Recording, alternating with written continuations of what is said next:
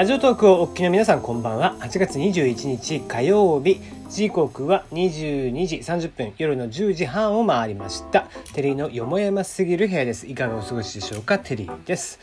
この番組は僕は個人的に気になっていることニュース話題などに対して好き勝手12分間一本勝負していこうという番組です。案内役はテリーでお届けをいたします。なおこの番組ではお便りや感想を募集してます。ツイッターで質問箱用意しております。ぜひ送ってください。ナナミュージックのリクエストも受け付けております。ふつおたもお待ちしております。はい。いやー今日は、えー、ネット界隈、えー、なかなかね盛り上がりを見せてますね。えー、まあ昨日言いました、えー、カメラを止めるなのですね、えー、まあパクリ疑惑と言いますか。まあまあ完全なコミュニケーション不足といいますかね、えー、著作権問題、えー、盗作疑惑ということで、えー、のっけから朝一から、えー、フラッシュに乗ったということで、うん、まあうんまあ、これに関してはですね僕もちょっとこういろいろとあって、えー、まあこれね結構意見がやっぱりそりゃそうですよね。もうこのタイミングで出されたっていうのはまあお金が欲しいんじゃないかみたいな話になってましたがえー、っとですね、この話はどこまで言っていいかわかんないですけど、まあ、少なからず、えー、っと、ここ1、2週間の話ではないですよっていうことだけは、えー、お伝えできるかな。うん。えっと、もうちょっと前から、えー、実は話が進んでいって、こじれた上でのこうなっているという話です。で、えっと、まあ僕はどっちにしても別にどちらを擁護するつもりもございません。えー、なんせ僕からしたら面白くなかったので、えー 僕からしたらね、あの、どちでもいいんです。あの、まあまあもちろんね、こうしてね、えー、話題になるっていうことは、これだけ大きな騒ぎになっているということで、えー、まあそれだけこの作品が今勢いがあるということを非常に表しているのかなという印象はございます。うん。ね。えー、まあ言うてね、これだからタイミングがさ、やっぱりこのタイミングになってしまって、まあもうちょっと前ま、結構その前から準備をしていたので、もうちょっと前々にね、えー、話が出てくると、もう少し面白かったんでしょうけども、えー、まあそん面白かったというかねもう少し叩かれなかったんでしょうけども原作者の方もね、えー、ちょっと叩かれてしまっているというのが、え、まあ、若干かわいそうかなという感じがします。うんえっとあとはね、まあその、やっぱり、えー、まあ、フラッシュを見たらですね、もうネタバレがもう散々書かれてます。あの、かなり細かいところまで比較をしてあるんですよ、実は。で、えっ、ー、と、結構一覧となりまして、えーと、こことここがプロットが似ているということを細かく書かれています。で、えっ、ー、とまあ、作者さん側、まあ、原作者と言われるご本人さん、えー、和田さんという方ですね。えー、的には、まあ、弁護士立てても、えー、裁判の準備に入っているということなので、えー、まあ詳しくはもうそっちでやるしかないのかなという印象ですね。まあ印象は悪いですよね、えー、ファンの方からすると。うん。ちゃっちゃ入れんなよってこんなタイミングでさって、えいう感じでしょうけども。それを言ってじゃあ、えー、このね、えー、先方から言われてその上田監督側からえー、言われていた、えー、原作の二次利用を、うん、ご本人が使えなくなるっていう契約書を結ばされそうになっているっていうことはまたちょっと違うかなそれは権利侵害ですからね。うん、なので、えー、そこら辺はちゃんと、えー、円満に解決をしてほしいなと思います。せっかくね、こうして盛り上がってるわけですから。えー、まあいいんじゃないですかこう日本映画界にとっては非常にいいお話だと思いますいやあの明るい話題だったと思いますしね、うん、あのなのでこれはこうこのままなんちゅうか、えー、できるだけ円満に解決をした方が双方痛手がないかなとは思いますね。これだって今後どんどんどんどん記事が拡大していけばよりネタバレが多くなっていて、まあ、見に行く人見に行くつもりだった人たちがえー、結局ネタバレを見てしまって見る必要性がなくなるみたいなことが出てくるはずなのでねまあすでに出てきてるっぽいですけどね。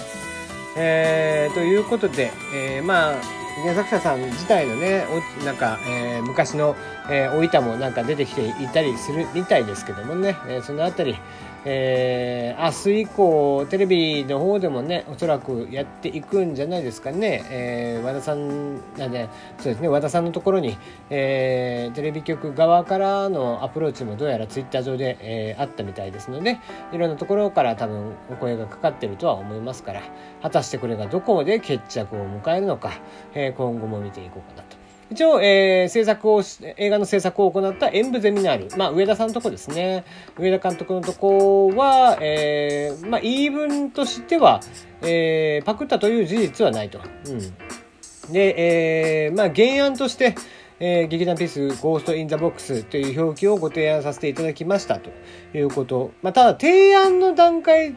だったんですよね、結局はまだ。で、えー、いやいや、そうじゃなくて、えー、和田さんとしてはちゃんと原作として載せろと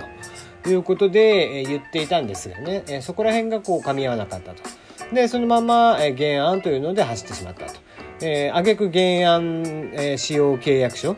ていうのを勝手に結ばされそうになって、えー、その契約書の中身がもう、えー、和田さんのとこでは、えー、そのゴースト・イン・ザ・ボックスの二次利用を、えー、させませんみたいないう、えー、結構アコギな内容になっていたということなので、まあ、今回に至ったっていう経緯ですね。うんまあ、え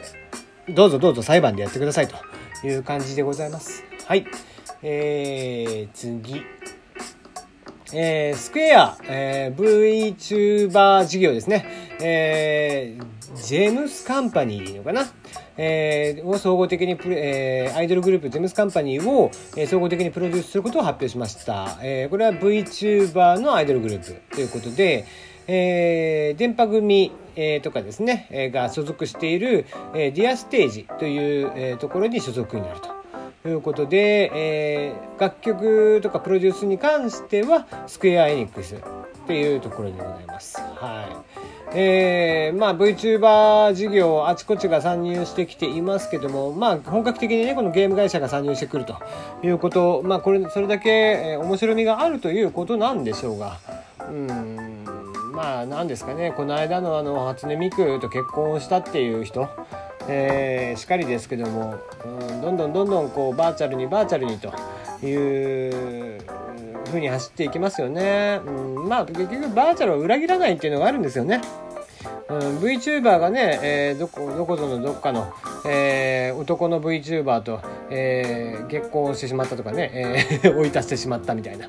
えー、そういう記事でも出てくれば面白いんでしょうけども、えー、そんなこともなく、うん、やっぱりその初音ミクしっかり、えー、こういう VTuber しっかりっていうのはまあねスキャンダルがないっていうところで言うと非常に安心感がある。えー、そういったものを好む人たちからすると安心感があるというとこなんですよね。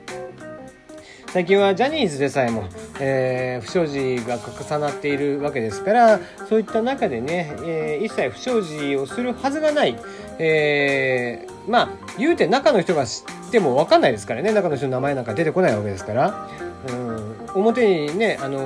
メディアに出てくる時にもそのキャラクター名で出てくるわけですから中の人がどんなことをしててもさっぱり分からんわけですよ。えー、極論別名義で、えー、18金のアニメとかに出ていたり18金ゲームに出ていたりとかしても分からないわけです。うん、そうした安心感もありつつなんで、えー、まあ、そこの市場っていうのがどんどんどんどん伸びてくるということなんですけどもまあただこれもね一定なんですよ結局は。えーと、先日チアーズという、えー、アプリの話をしましたけどもあのアイドル応援アプリっていうことででまあそこはね今まではアイドル限定ってしてたんですけども、えー、女性アーティストであったり、はい、女優さんであったりとかいうふうに広くあまねくに、え、倒しますということをおっしゃっていて。で、まあ、それが一番結局大きい話なのかなと思うわけですね。結局その VTuber とかを好きな人っていうのはもともとごくごく一部の層。万人が好きっていうものではないですよね。えー、極論あのその割合の問題ですよ、えー、いろんな趣味の人がいます。例えばじゃあ100人いてサッカー好きな人野球好きな人、えー、アイドル好きな人アニメ好きな人 VTuber 好きな人とかっていうふうに、えー、その割合を取っていったら圧倒的にスポーツとかの観戦が好きっていう人よりも多分 VTuber の方が好きっていう人は少ないはずなんです。これはもうあの言わずもがなですよね。ちょっと考えれば分かること。でその少ないパイの中でさらに VTuber がどんどんどんどん出てきてどんどんどんどん課金対象が、えー、増えてくる。で、えー、とはいえ限られた人数ですから全体の市場規模っていうのは決まっているわけです。それのだから奪い合いになっちゃうわけですよね、えー、こういうのをまあカニバルっていう言い方、えー、を、えー、まあまあ、自社でやる場合はですね自社でカニバってるとかっていう言い方をするんですけども自社で例えば VTuber2 人立ち上げたとかって言ったら、えー、結局お互いの利益を食い合うっていう話なのでまあまあ、えー、こういう食い合う状態が生まれてしまうわけなんですけどもまあ